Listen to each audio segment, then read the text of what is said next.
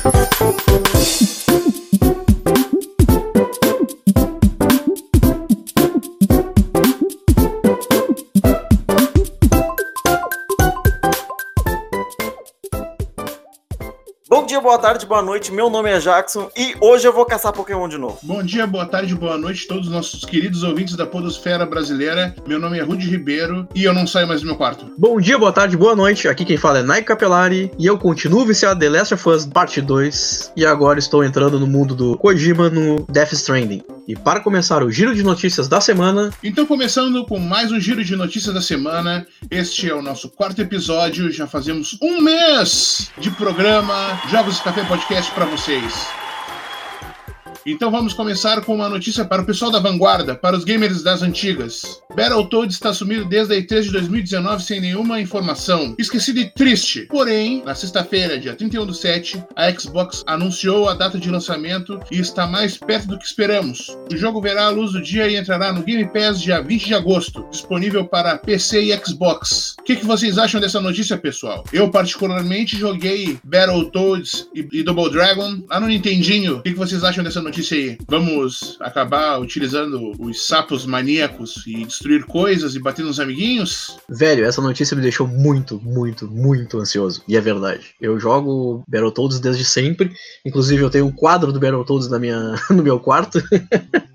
E pra falar a verdade, se eles mantiverem o mesmo estilo do jogo e tiverem a fase infeliz da, da plataforma que a gente tem que ficar surfando, eu com certeza vou quebrar os controles. Sim, vai ter essa fase e ainda para melhorar, o jogo foi anunciado com uma dublagem incrivelmente na língua inglesa, trazendo bastante humor ácido e uma arte cartunesca incrível. Eu tô muito ansioso para jogar e a fase da motinho também vai ser uma das fases mais difíceis para jogar. Será que vai ser considerado como um Souls-like pela dificuldade? Na realidade, ele é antes do Souls-like, né? Na, no jogo, se tu morria, tu não tinha como voltar, não tinha nada, não tinha password. Game over era game over. O que, que tu acha, Nigel? Será que tu aguenta o tranco desse tipo de jogo com essa dificuldade aí ou não? Então, cara, eu joguei bastante tempo do Battletoads na minha vida e posso dizer que foi o precursor do Souls-like pra mim.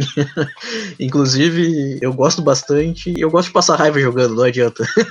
Pode ter certeza que eu vou jogar, vou ficar muito bravo, ao mesmo tempo me divertir. E eu tenho uma pergunta então para vocês. Wood e Nigel, vocês gostam de pegar as conquistas nos jogos? Vocês gostam de pegar aquele troféu especial de platina ou de 1000 Gs no Xbox? Olha, quando o jogo ele é cativante, ele é legal, eu gosto de pegar assim. É, e eu vou nessa mesma vibe do Rude também, porque eu gosto de jogar, gosto de me divertir. Passo horas jogando o mesmo jogo, inclusive, não, não tem problema em relação a isso. E até hoje eu só platinei alguns jogos mesmo, né? Com certeza foram todos os Dark Souls que eu joguei. E pra mim, a parte importante do jogo é jogar e a gente se divertir bastante, né? Não sou tanto de, de conquistas, platinas, né? Pois então, já não bastava a Xbox ter suas conquistas, a PlayStation ter seus troféus, a Steam ter suas conquistas, agora a Epic vai implementar sistema de troféus. Foi anunciado na quinta-feira, no dia 30 do 7, pela própria Epic na sua conta no Twitter. Foi implementado primeiramente no jogo Ark, aquele jogo de sobrevivência de dinossauro, e vai ser implementado em outros jogos futuramente com o passar do tempo. Eu particularmente não gosto de conquistas, eu não vou atrás de todas as conquistas, mas tenho amigos meus que correm, ficam virando e revirando o jogo para conseguir todos os troféus, todas as platinas. Mas eu acho que é uma boa adição para a Epic para engajar né, os seus jogadores na plataforma. Mas agora, parando de falar sobre troféus e conquistas, vamos falar também sobre um projeto que estava no Kickstarter em 2016 e está vendo a luz do dia pela primeira vez. É contigo, Rudy. Fala mais sobre isso. Então, pessoal, em 2016 o projeto ganhou fundos no Kickstarter e se tornou algo bem maior. From Bedrooms to Billions, The PlayStation Revolution é um documentário sobre a PlayStation e ganha data de lançamento para dia 7 de setembro deste ano. Este longa terá participações de peso, como o lendário Hideo Kojima e o famosíssimo Mark Cerny, que trabalhou em grandes franquias como Crash, como God of War e muitas outras. Para assistir este documentário e se informar sobre a história dos games, você poderá assistir através de canais de streaming como Amazon, Prime Video, iTunes e Vimeo. Além disso, esse projeto ele vai também ter mídia física, que vai ser vendida nos Estados Unidos. E agora, vocês dois viram o trailer desse, desse projeto? Eu assisti ao vídeo hoje. Cara, é fantástico. É sério, é muito legal ver as pessoas falando sobre como tudo começou e como eles não sabiam e não entendiam onde o projeto ia chegar. Eu assisti hoje de manhã mesmo, que um amigo meu me mandou. E, cara, é incrível. É incrível mesmo. Tanto que a gente vê e vê o, o pessoal falando. Só quem viveu a época desde o PlayStation 1 né, e toda a geração que veio depois e tudo mais, sabe o quanto isso é fantástico. Sim, o pessoal que gosta da história também dos games acaba tendo algumas boas memórias, né? Eu me lembro que na época quando eu era pequeno, eu tinha muita revista de jogo. E numa das revistas que eu tinha da Game Power, mostrava o que seria o, o ADD-ON, né? O, a expansão do Super Nintendo para CD que ia vir pela Sony. E aí mostrava o design do controle novo, mostrava as coisas tudo. E foi por causa dessa quebra de contrato que a Nintendo teve com a Sony que acabou gerando o Sony PlayStation Entertainment System, né? Que é o videogame PlayStation que todo mundo conhece, essa franquia de games que domina o mercado de certa forma. E isso é muito legal. Tu pegar toda aquela história do passado e tu pegar pessoas que conviveram naquela época, que desenvolveram jogos naquela época bem no começo e desenvolvem até hoje e entrevistar elas. Bom, infelizmente, não só de notícias boas a gente vive. A gente sabe que, em razão do coronavírus, a E3, o maior evento de games do mundo, foi cancelado. E as empresas de jogos tiveram que se adaptar a esse novo cenário, tornando todos os seus eventos digitais. Entretanto, parece que essa mudança não foi tão ruim. Em pesquisa, a empresa de análise do mercado Superdata revelou em um relatório que a audiência de eventos online das grandes empresas não sofreu a falta da E3 esse ano. Porém, a gente sabe como um evento com essa proporção é interessante e é importante, né? Eu acho interessante não ter afetado, porque isso mostra que as empresas não precisam estar restritas né, a mostrar as suas demos de jogos que estão sendo trabalhadas, não precisam fazer apresentações somente para jornalistas falarem do jogo. Eles podem automaticamente, pelas próprias redes sociais e pelas próprias programas ao vivo na internet, eles podem apresentar para o mundo inteiro, não separando o jornalismo dos clientes, fazendo que as pessoas que querem saber sobre o mundo dos jogos e tudo mais possam acompanhar junto, não somente por portais de notícia, mas ele, as empresas podem apresentar para eles o que eles têm de novo a apresentar para o mundo. Eu acho muito interessante isso e eu acho que facilita bastante, porque a gente tem um exemplo nosso aqui como podcaster. Nós três uh, estamos iniciando aqui e é uma grande vantagem a gente saber as coisas junto com todo mundo, porque assim nós três podemos passar informações, passar conhecimento uh, de eventos para o nosso, para o nosso público, uh, da mesma forma que os outros jornalistas de outras empresas fazem. Isso acaba gerando conteúdo tanto para grandes empresas, grandes nomes do jornalismo de games, quanto para pequenas que estão querendo iniciar e estão iniciando e querem fazer um conteúdo tão legal quanto empresas grandes de telecomunicação. E na verdade, eu acho que em relação à pandemia, esse é um, é um caminho que a gente está, infelizmente, tendo que se adaptar, né? À distância, tudo se tornou dessa forma EAD que a gente chama, né? Colégio, faculdade, ensino. E por que não, né? Os grandes eventos que nós estamos acostumados, né? E3, Comic Cons, isso aí tudo vai acabar acontecendo dessa mesma maneira. E por um lado, é até frustrante e tudo mais, mas a gente sabe que por outro, o pessoal que não tinha condições de ir aos eventos, por exemplo, de viajar longas distâncias, né? Como é o meu caso, que moro aqui no sul do, do, do, Brasil, no sul do Rio Grande do Sul, é bem complicado ir a um evento grande, porque eu tenho que atravessar todo o estado, atravessar todo o Brasil, por exemplo, se eu for em São Paulo. E aí se torna muito caro. Mas pela internet a gente consegue acompanhar o, todas as evoluções que vem no, no mundo inteiro, em tempo real. E isso é a parte boa do que está acontecendo, que o pessoal vai ter que se moldar, as grandes empresas estão se moldando a isso aí, e a gente vai conseguir acompanhar da melhor maneira possível. É o que eu acredito, né? E devemos também ressaltar que a E3 estava perdendo muita força no mercado hoje na questão de, de apresentação de conteúdo novo. A Microsoft, apesar de fazer no mesmo, na mesma semana uh, que a E3, ela tinha um evento fechado somente dela do lado do, dos pavilhões da E3. Não ficava dentro da do própria conferência da E3. Além disso, a Sony fazia três anos que não participava da E3.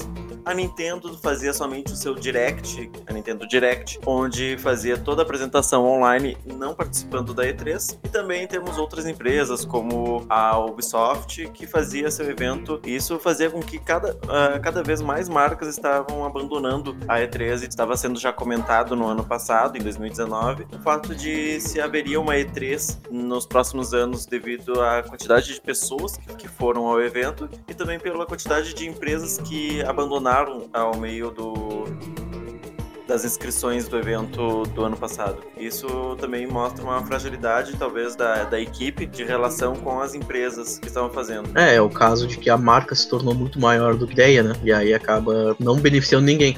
E nós temos mais surpresas por aí.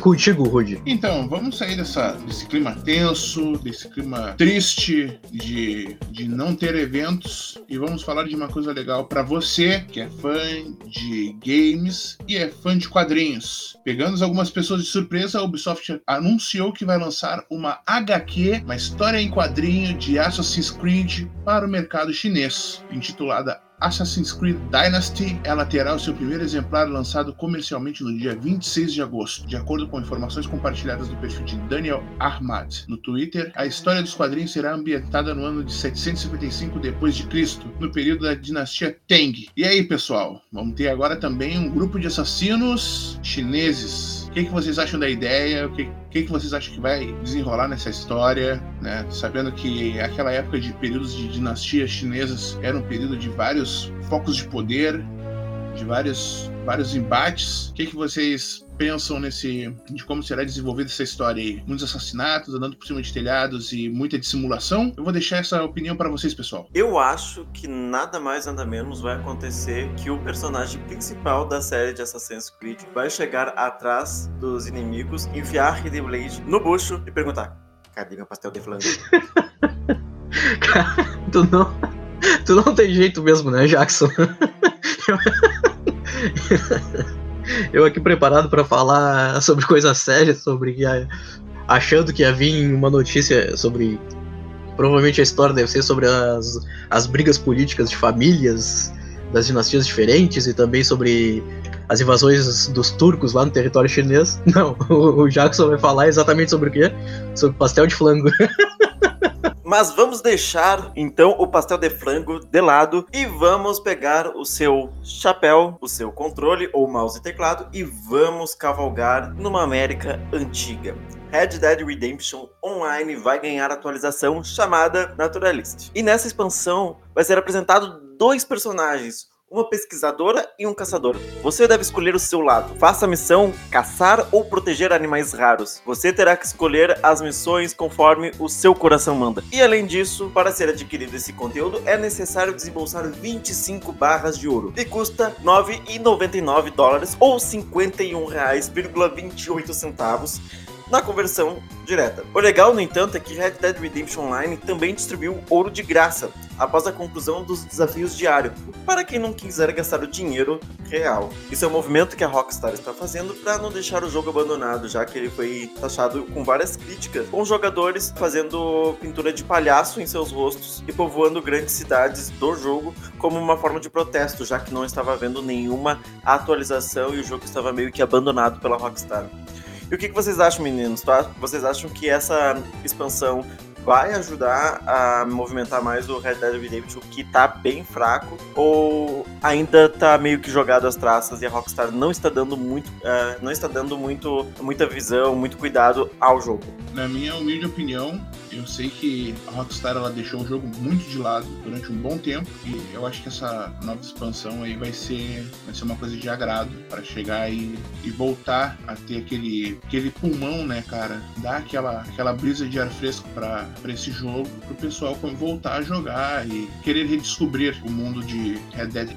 Uma coisa que eu achei bem legal é que essa microtransação ela pode ser, ela pode ser cortada através do jogo mesmo. Não precisa pagar pela atualização só, só tem que jogar. Ciente que Red Dead Redemption 2 ele está disponibilizado para Xbox, console na Game Pass e você pode jogar sem problema algum, inclusive online. Basta ter a conta da a conta da Xbox Live ativa. Mas então, Nigel, falando em Red Dead, sobre o mundo de cavalos, o que que tu acha daquele filme antigo chamado Querida, Encolhi as Crianças. cara, eu tinha certeza que havia alguma coisa assim. O filme é muito bom, cara, divertido. Por que, Jackson? Tem alguma notícia sobre o filme? Não sobre o filme, sim sobre o jogo Grounded. Que nada mais é, querida, encolher as crianças de fato, e onde você é uma criança que foi miniaturizada em seu jardim e você agora tem que sobreviver junto com os seus amigos ou no modo solo em uma aventura muito difícil e muito tensa. Digo tensa porque eu joguei esse jogo e realmente eu descobri que o meu medo de aranha aumentou depois que eu joguei esse jogo, porque a pessoa fica tensa jogando e quando a aranha aparece, meu amigo, é cada grito que eu dou. Mas falando sobre Grounded, o lançamento dele foi há pouco tempo e na Steam ele está indo muito bem. Segundo informações do site SteamDB, ele foi um dos jogos mais vendidos na loja virtual após deixar o período de acesso antecipado. Também conseguiu reunir uma quantidade de jogadores bem grande, informando que foi contabilizado cerca de 12.543 combatentes simultâneos dentro do jogo. Vale mencionar também que esses dados eles são somente da Steam não é informado os dados de quantas pessoas estão acessando ah, através da Game Pass de PC ou na Xbox. Então, vocês conseguiram ver alguma coisa do jogo? O que vocês acharam? Vocês concordam comigo? É um querido engolir as crianças ou não? Eu acho que pega bem essa, essa pegada aí de filme dos anos 90 aí. Eu vi o trailer, eu fiquei bem interessado no jogo e provavelmente vai ser um dos jogos que eu jogarei, jogarei em breve. Também porque faz parte de uma das minhas desenvolvedoras favoritas, que é o, é Obsidian Software, né? Então eu sempre tenho boas expectativas de jogos quando eu escuto o nome da Obsidian no, no desenvolvimento. Puxa saco, puxa saco. Então, eu vi o, as imagens, não, não joguei, não, não vi muito aprofundado do, do jogo, para falar a verdade. Mas sim, me chamou bastante atenção, me deu muita vontade de jogar e me lembrou sim o, o querido encolher as crianças, com certeza. Por isso que eu já sabia o que, que vinha quando eu, quando eu vi a, a pergunta. E para falar a verdade, cara, eu acho que é um jogo que que vai daquilo que eu venho falando, na verdade, que é fugir da mesmice dos jogos, né? Cara, é uma coisa divertida, é diferente, o gráfico é bonito, apesar de não ser aquele gráfico completamente realista, que não tem como ser, né? Mas é, é bonito porque faz a gente querer jogar e voltar para essa pra esse mundo aí dos anos 90. E eu acho que com certeza vai ser legal. E agora, saindo do mundo micro do seu quintal e saindo para o mundo macro, onde você pode, ao invés de fugir de insetos, você pode caçar eles e caçar os seus monstrinhos de bolso. Vamos falar de notícias sobre o mundo do Pokémon. E ninguém melhor para chamar que o nosso grande caçador, Jackson. É com você. A Niantic soltou também uma atualização para Pokémon com o novo nível disponível. Em vez de chegar até o nível 40, o nível máximo agora se tornou 50. Além disso, o gerente de produto uh, da Niantic falou que poderemos fazer a mega evolução de alguns pokémons. E você não precisará conseguir esses pokémons uh, com a mega evolução nas raids, você vai conseguir com os pokémon que você já tem. Apenas utilizando os doces e talvez mais algum item disponível na atualização. Além disso, no dia 8 de agosto vai ter um novo dia comunitário em Pokémon GO, onde vai ter nada mais nada menos do que o Pokémon mais querido de todos, que ocupa 400 doces para conseguir uma evolução, ele, nada mais que Magikarpa. Magikarpa vai estar no dia comunitário, então vai ter Magikarp para tudo que é lado. Aproveite, pegue muito doce para evoluir para o melhor Guiarados possível, mas também pegue doces que possivelmente vai ser disponibilizada a mega evolução de Gyarados. Então fique ligado, pegue muito doces e aguarde as próximas mega evoluções que vão ser disponíveis. Mas então, já que a gente não pode caminhar pelo mundo para caçar Pokémon, vamos falar de nada mais nada menos daquele incrível jogo Souls-like que eu odeio. Vamos falar do jogo que ganhou o Game of the Year de 2019, vamos falar de Sekiro, Shadow Dice Twice. E nada melhor do que Nigel falar, já que ele ama esse estilo e esse gênero. Valeu, Jackson. Então, falando sobre Sekiro, Shadows Die Twice, o jogo vai receber uma nova atualização. Esse novo conteúdo, ele vai permitir enfrentar novos chefões que já foram derrotados. Ah, ele vai permitir enfrentar os chefões que já foram derrotados nas batalhas únicas ou consecutivas quantas vezes a gente quiser. O herói lobo também ganhará novos modos para mudar a aparência, com três novas formas que serão destrancadas ao alcançar certas condições dentro da aventura. O jogo ainda ganhará um até um elemento multiplayer, com uma mecânica bem interessante, a mecânica de memória. Você poderá gravar suas ações por até 30 segundos e então enviá-las por mensagens a outros shinobis, compartilhando dicas e estratégias. A atualização é está disponível para o dia 29 do 10 de 2020. Está longe, mas nós estamos avisados. E vocês dois, vocês chegaram a jogar Sekiro ou não? A minha gastrite nervosa já me consome muito tempo com LoL, então eu não joguei Sekiro. Sim, sim, joguei Sekiro, não terminei e nem vou terminar.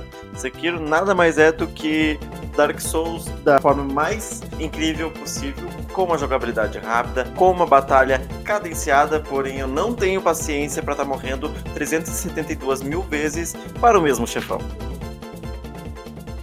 E quem gosta de Doom aqui? Quero saber dos nossos ouvintes quem é fã do jogo de tiro mais frenético do mundo chamado Doom. Um minutinho, por favor. Toca a trilha sonora de Doom aí.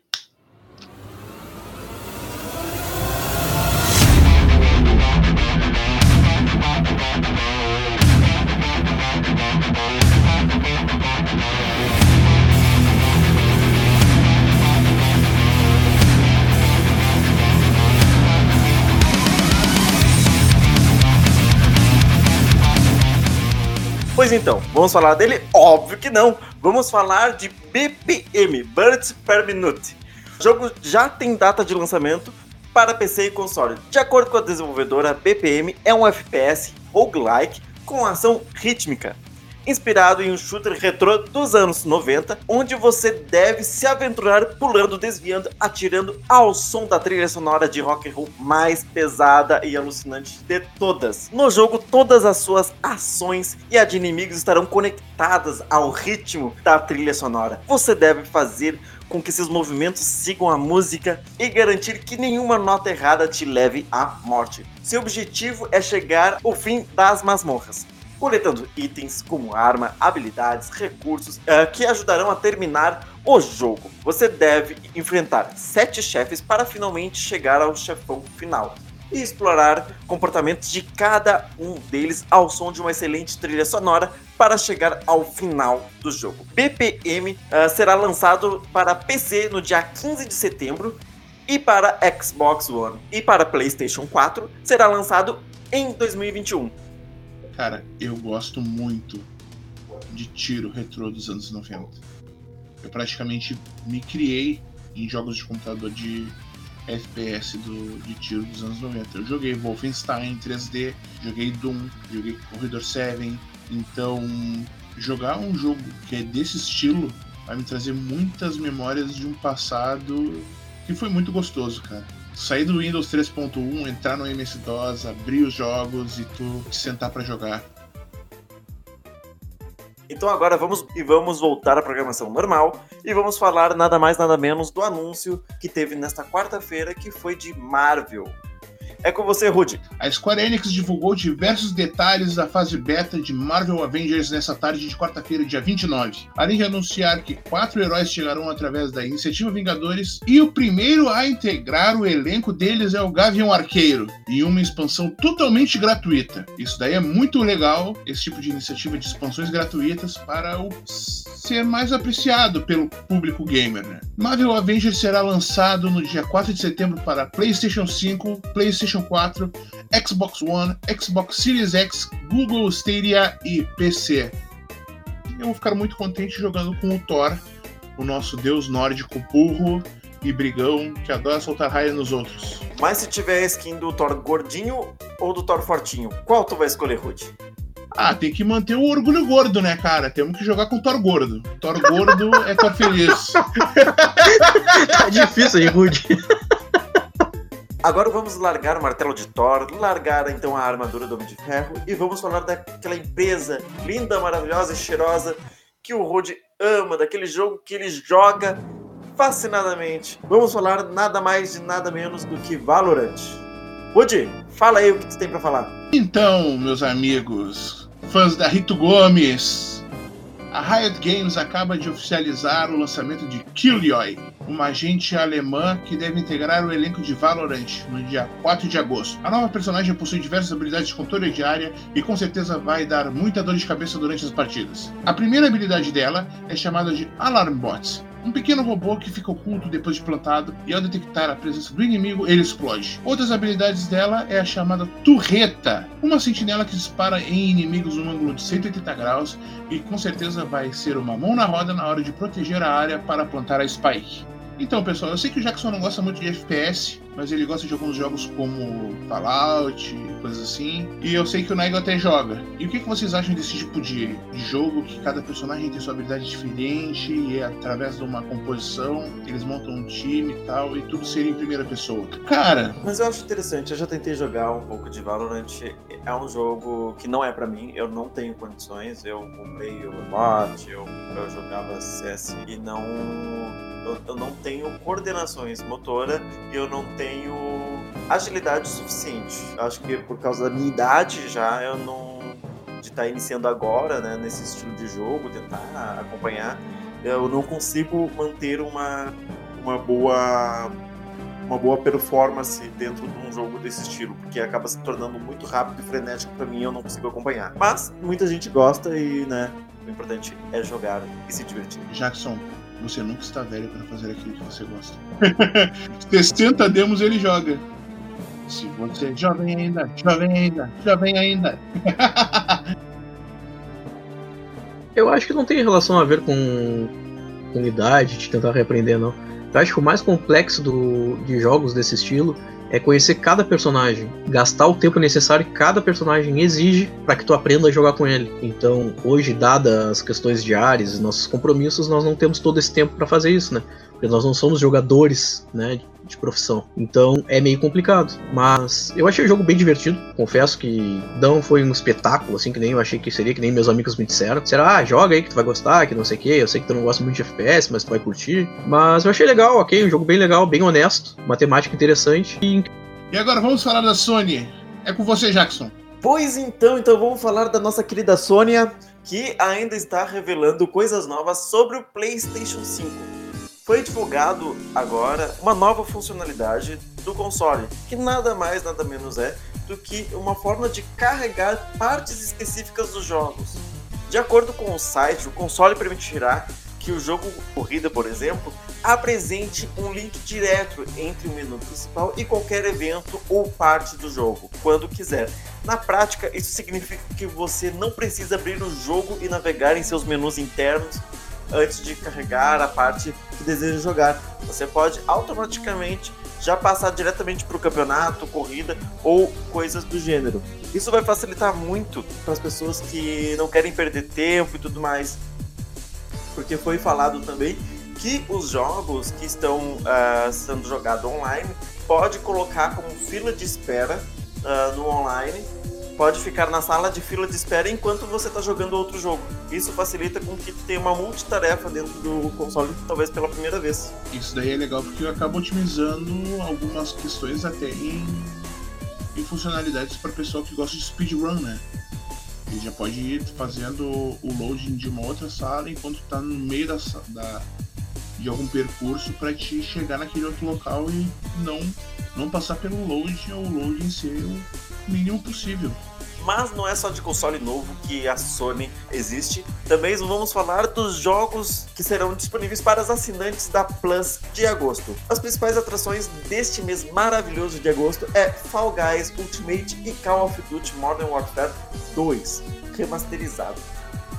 Fall Guys, para quem não se lembra, é aquele jogo onde você terá que jogar junto com 59 pessoas online em vários party games para conseguir chegar ao final e ser o melhor.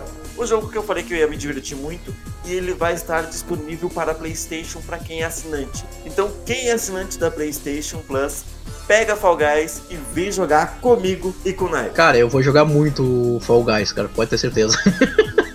Esse jogo deve ser muito divertido, cara. Mas vamos falar também de Xbox, né? A Microsoft anunciou na terça-feira, dia 28, a lista de jogos gratuitos de agosto para os assinantes do Xbox Live Gold. Em agosto, o programa Xbox Games with Gold trará Portal Knights, Override, Max City Brawl, MX Unleashed e Red Faction 2, ambos do Xbox original e disponíveis via retrocompatibilidade. Além disso, Phil Spencer, chefe da divisão do, da Xbox Game Studios, confirmou recentemente, em entrevista ao portal iJustin, que a Microsoft pretende anunciar diversas novidades no próximo evento, que deve acontecer também em agosto, mas ainda sem a data certa definida. Não foram divulgados detalhes sobre o que será mostrado nesse próximo showcase, mas os fortes rumores apontam para a apresentação do Lockhart, a versão de entrada do console da próxima geração da Microsoft, que deve ser chamada de Xbox Series S. Phil Spencer disse: Abre aspas. Encorajo muito a falar mais sobre os planos da Microsoft para Xbox. Acho que em agosto teremos mais a dizer. Fecha aspas. E trocando então o Xbox para o skate, vamos falar nada mais nada menos do que as notícias de Tony Hawk, que teve uma coisa bem interessante, não é, Charrude? E essa é uma notícia muito interessante para o pessoal que gosta de skate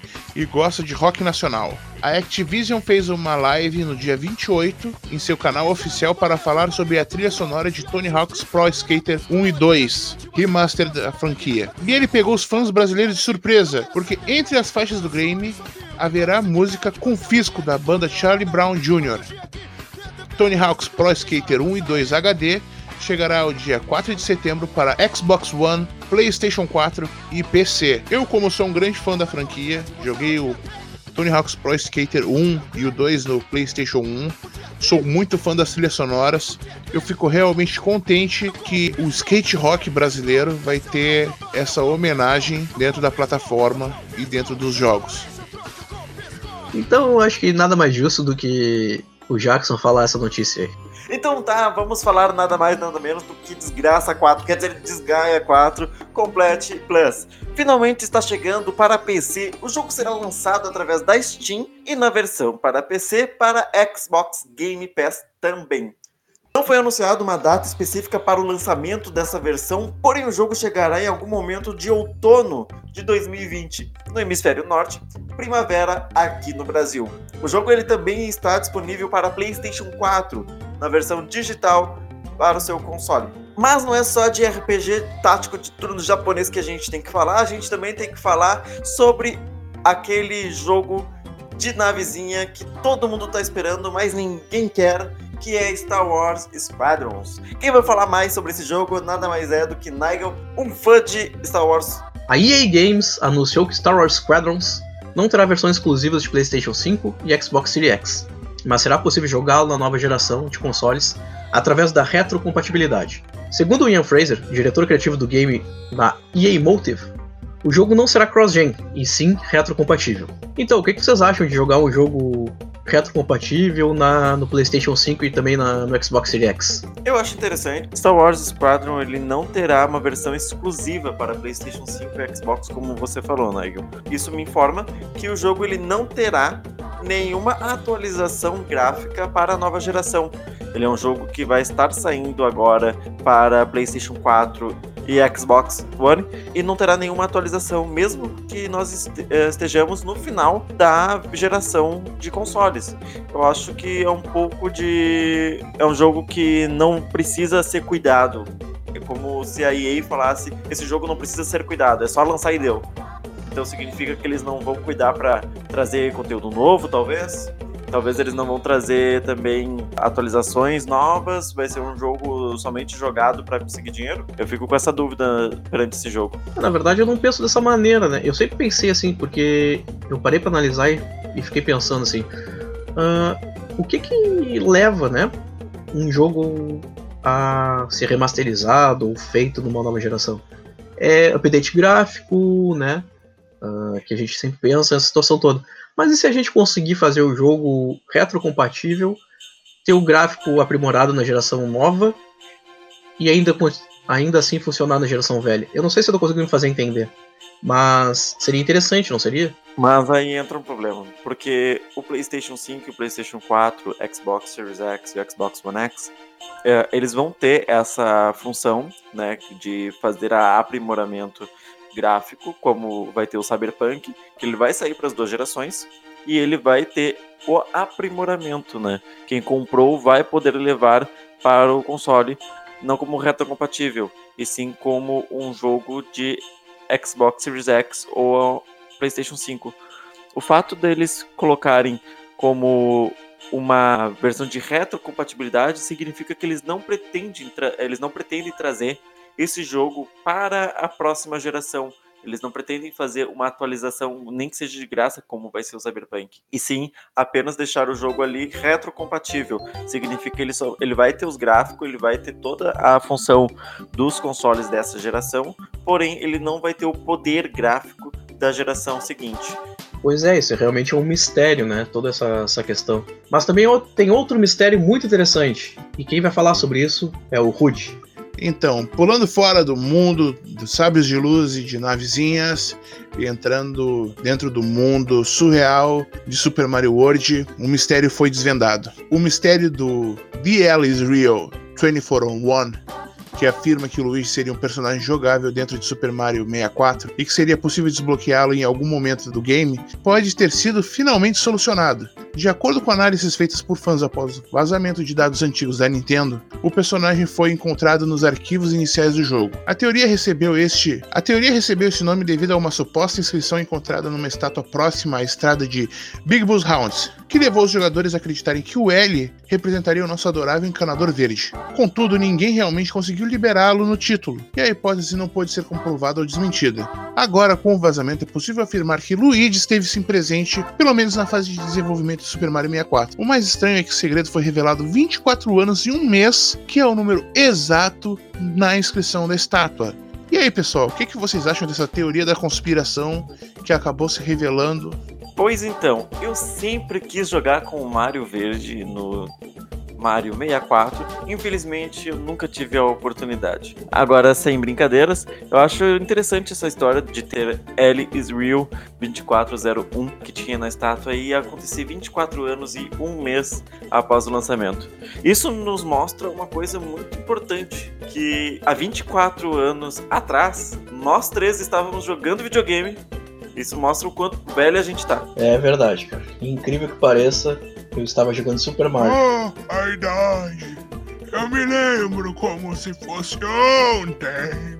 Ai, que bons momentos com teu videogame. Mas agora, já que a gente está falando de coisas estranhas com gente esquisita, vamos falar sobre uma outra coisa que está meio esquisito no mundo dos games.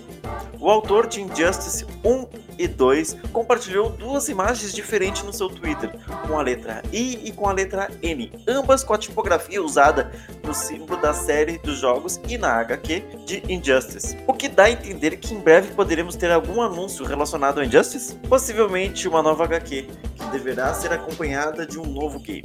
Este anúncio pode acontecer no evento da DC, uh, da EDC Fandom, que uma convenção virtual que irá divulgar várias novidades da DC para os fãs, incluindo filmes, séries, HQ, games e muito mais. A expectativa é que a Warner Bros. Games traga alguma novidade no evento que poderá ser uh, justamente a apresentação de Injustice 3. A DC Fandom acontece no dia 22 de agosto deste ano. Então, vocês estão preparados para controlar Flash, Batman, Mulher Gavião, Mulher Maravilha, Aquaman, Lex Luthor e demais jogadores? E quem vocês esperam ver no próximo Injustice 3? Isso eu vou confessar de primeira mão. O N nada mais é de que Nigel. Nigel estará no Injustice 3. Eu serei um novo super-herói, um novo super-vilão. Eu vou pegar o Batman só pra dar porrada no Nigel. Ah, que felicidade! e agora falando sério, eu acredito que vai, que deve vir algum jogo novo. E eu não gosto muito do, de jogos de super-heróis e tal, né? No Injustice eu tenho que escolher quem? O Batman, óbvio, que é o melhor super-herói de todos. Eu já tô um pouco saturado desse. Não é que ele fala mal, é opinião própria mesmo. Desse roteiro do Injustice e do Mortal Kombat, né? Eu achei que as primeiras vezes que apresentaram a cinemática e o modo história, eu achei muito legal. E eu também gostei muito dos jogos, desde o Mortal Kombat 9 e do primeiro Injustice até os atuais. Mas, na minha opinião, deu uma saturada já. Eu acho que vai ser legal. Eu acho que se for na se for para a nova para a nova geração de games vai ser um jogo muito bonito e vai ser um jogo muito bem polido que eles já fizeram várias vezes esse tipo de serviço mas é uma coisa que eu vou deixar no armário se eu tiver, tá? Sabe? Pra jogar com alguém casualmente, alguma coisa assim. Não vou ser um jogador hardcore. Eu acho interessante, mas se eu tivesse que escolher um super-herói da DC pra descer a porrada no pessoal, eu gostaria que o Ed Boon, o criador do, da, da parte do storyboard dos jogos, colocasse realmente os super gêmeos pra eu utilizar uma gêmea com forma de gorila e o outro com forma de água pra bater nos amiguinhos. Super Gêmeos, ativar! Forma de tigre! Aquele tigre é incrível! Forma de água! Aquele tigre é incrível! Eu também posso me transformar em gelo e gás.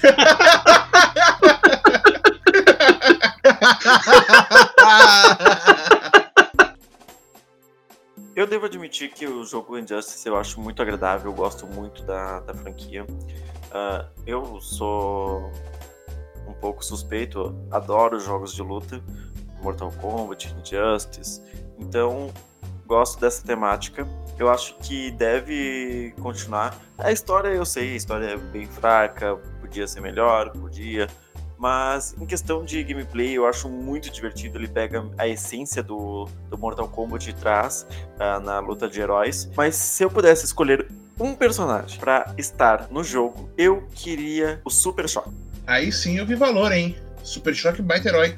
E vamos falar sobre joguinho japonês, né? Vamos falar de um jogo que tava querendo dinheirinho e vendeu bastante pastel de flango e conseguiu dinheirinho. Fala aí, Nagel. Ok, obrigado, Asian Guy. A Rabbit and Bear Studios lançou nessa segunda-feira, dia 27, uma campanha no Kickstarter para arrecadar fundos para o desenvolvimento do RPG japonês Yuden Chronicle Runner Heroes. A meta era conseguir 500 mil dólares, cerca de mais ou menos do- 2,5 milhões de reais, e ela foi alcançada em pouco mais de duas horas após o lançamento do projeto. A marca, ela poderia ser ter sido atingida ainda mais rapidamente se a plataforma do Kickstarter não tivesse apresentado instabilidade durante o período, conforme relataram os patrocinadores do projeto. Segundo as informações, o dinheiro arrecadado até o momento servirá para o desenvolvimento da versão de, para PC, que está previsto para ser lançada em 2022. Outros dois objetivos foram traçados para as campanhas futuras: 750 mil dólares, cerca de 3,8 milhões de reais, que é para desbloquear o Fortress Mode, e 1 milhão de dólares. E eu nem vou converter porque é muito dinheiro. Para que o jogo chegue aos consoles PlayStation 5, Xbox Series X, PlayStation 4, Xbox One e um possível sucessor do Nintendo Switch. Eu comprei a versão Deluxe ah, porque eu achei bem interessante. A versão Deluxe vinha com dois pastel de flango. Pastel de frango caro, né? Eu comprei só por causa do pastel de flango. E continuando com notícias surpreendentes, o Rude tem agora uma informação interessante sobre a empresa que ele mais gosta no mundo. É contigo, Rude. Então, pessoal, revelado de surpresa durante a Xbox Games Showcase, Avowed, o novo RPG de ação da desenvolvedora Obsidian pode ser muito maior do que Skyrim, da, da empresa concorrente que pegou os direitos de Fallout. Ao menos é isso que sugere um rumor vindo dos fóruns de Resetera, onde um possível vazamento foi um possível vazamento foi revelado pelo usuário Sponger.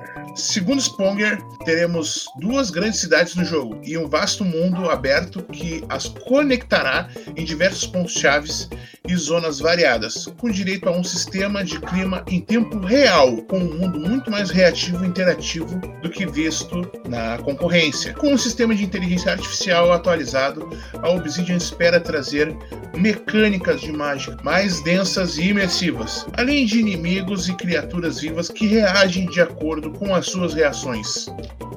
Eu sou um grande fã da empresa, todo mundo sabe. Eu sou um grande fã das produções que eles têm de jogos, dos diálogos, de toda a parte do roleplay deles. E Rude, eu, eu sei que você vai entrar no modo luta competitivo daqui a algum tempo fazendo streaming, mas já pensou em fazer um streaming de um jogo Kamen Rider para Nintendo Switch e PlayStation 4? Então, Jackson, eu sou um grande fã de Tokusatsu.